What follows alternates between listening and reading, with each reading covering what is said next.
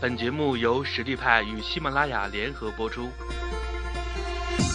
实力派，移动职业技能教育平台，为您提供完整的岗位知识体系与碎片化技能课程，随时随地的解决您工作中的实际问题。微信搜索“实力派”服务号，参与更多的职场直播课程，与老师实时互动答疑。那今天来跟大家分享的内容是从小米的社群发展看如何做好社群运营。其实我做社群运营这块也是一边在学习，一边在自己摸索着做。那目前我们这个联盟有十六位管理员，管理着八个微信群，每天会进行一些话题互动。有些群做的比较好，有些群活性也比较低。其实我最初开始接触社群运营的时候，并没有太多社群的概念。那时候我还在苏宁啊。那时候我们就是把单纯的把客户和微信上一些中奖的用户拉到 QQ 群里做一些互动啊，发发优惠券、发发优惠信息之类的，然后为了让他们进行复购嘛。嗯，后来有了社群这个概念，我才开始做社群运营。那今天啊，就是想跟大家分享一下我做社群运营的一些成功，或者是说不那么成功的一些经验。那首先有一句话我想分享给大家，或许我说的不一定是对的，但是希望呢。我说的能够为大家带来一些思考，那这句话是叫模仿优秀的人和事是最好的学习。那其实这句话是我用我读书的时候，用大学四年悟出来的这么一个道理。为什么会有这么一个一句话？就是当时我有一个舍友，那我是学设计的，呃，我有一个上海的舍友，他每次做作业或者是做导师布置的一些功课的时候。都会去一些好的网站，或者是好的跟一些好的设计师去学习他们的东西，然后甚至照着他们的东西去模仿去做。那每一次啊，就是我这个舍友可能就是成绩都很高啊，最后是优秀毕业生啊，并且就是说他的设计水平的确在四年下来以后比我们要高很多。那其实当时啊，我们作为学生也是在学校里学习比较好的嘛，然后就对这种行为啊特别嗤之以鼻，有点像现在的。抄袭，但是我用四年下来啊，我就觉得，其实每一个行业里啊，都有做的非常好的人。那我们去观察这个做的非常好的人，然后就跟着他模仿，跟着他去学习，也能收获非常非常多的东西。那其实回到我们社群运营上啊，做社群做的最好的，其实我觉得就是小米啊。所以说，我们跟着小米去模仿一些社群运营的一些规律啊，或者是技巧，其实能学到很多东西。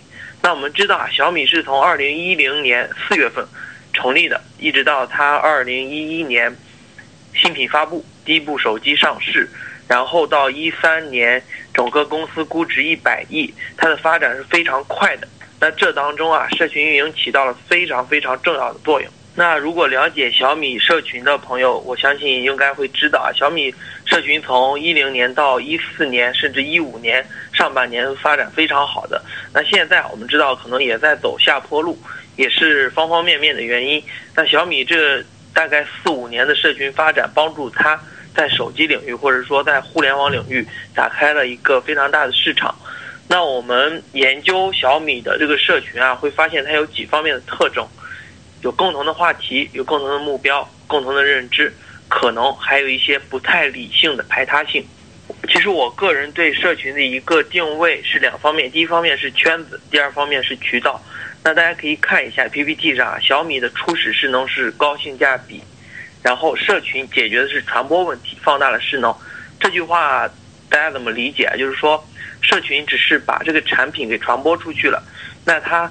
最基本的还是因为它这个手机性价比比较高。那我看到现在有些做社群运营的人啊，他这个产品本身就有非常多的一些问题，然后做社群反而带来了非常非常多的负面。可能有一个人在群里叫，就是说你的产品非常不好，体验非常不好，然后就会把这种负面反而放大。那这时候其实是不适合做社群，不适合做社群运营的。那我之前看关于雷军的报道啊，就是他说过两句话，我记得也比较深。第一个就是我想问的是你的目标客户群有没有跟他的朋友也是目标客户群推荐过你的产品？你认识你产品的多少个用户？呃，那下一句就是看不懂的人以为我们是一家手机公司，看得懂的人以为我们是一家移动互联网公司，其实都不是，我们是一家品牌公司、文化公司。其实他这两句话都是后的逻辑都指向了小米的粉丝社群，所以说他给自己手机的定位为互联网手机，而不是智能手机。那当时啊，我们都知道“互联网大热”啊这个词非常热，那他我觉得定位互联网手机也是在网络营销当中节省了非常多中间的成本。那我相信啊，大家在一三年或者一四年的时候，身边肯定有非常多的朋友用小米，后来的红米这样一些产品。其实小米当年啊，这个粉丝的狂热程度是非常非常高的，并且它后来衍生出了非常多的。呃，一些周边产品，比如说小米的移动电源啊，小米的插座，小米的手环。那其实我现在办公室里的很多微信上给用户发的奖品都是小米的产品。那可能有些人会记得这样一件事情啊，就是当时新闻联播称小米是全球速度最快的智能手机。当时这一个说法在网络上被各种吐槽。那小米的粉丝也自发的进行回应。当年小米的粉丝给人的印象。有点非常狂热，甚至我们说有点失去理理性。那为什么小米的粉丝会如此狂热？其实正是由于它这个产品这个社群运营当中的一些排他性。那我这里给大家介绍一下，到底为什么会如此狂热？那我们来思考一下，小米的粉丝，也就是我们经常说的米粉，为什么会这样狂热？第一个就是他们有相似的基因。有一些共同点，让他们对这个品牌、对小米这个产品非常的认同。第二个就是反抗他人啊，也就是寻找敌人，找到对立面。那小米的对立面是什么？可能是一些性价比不那么高，但是性能可能比较好，但是价格比较高的产品，比如说苹果。那第三点就是制造不合理性。那什么是制造不合理性啊？我简单举个例子，比如说苹果的手机确实性能很好，但是价格啊也是非常非常高的。也就是说，性价比不是非常高，它就知道这样一种不合理性。就是说，本身其实苹果的成本，苹果手机的成本也不是非常高。你为什么定价会这么高，市场价这么高呢？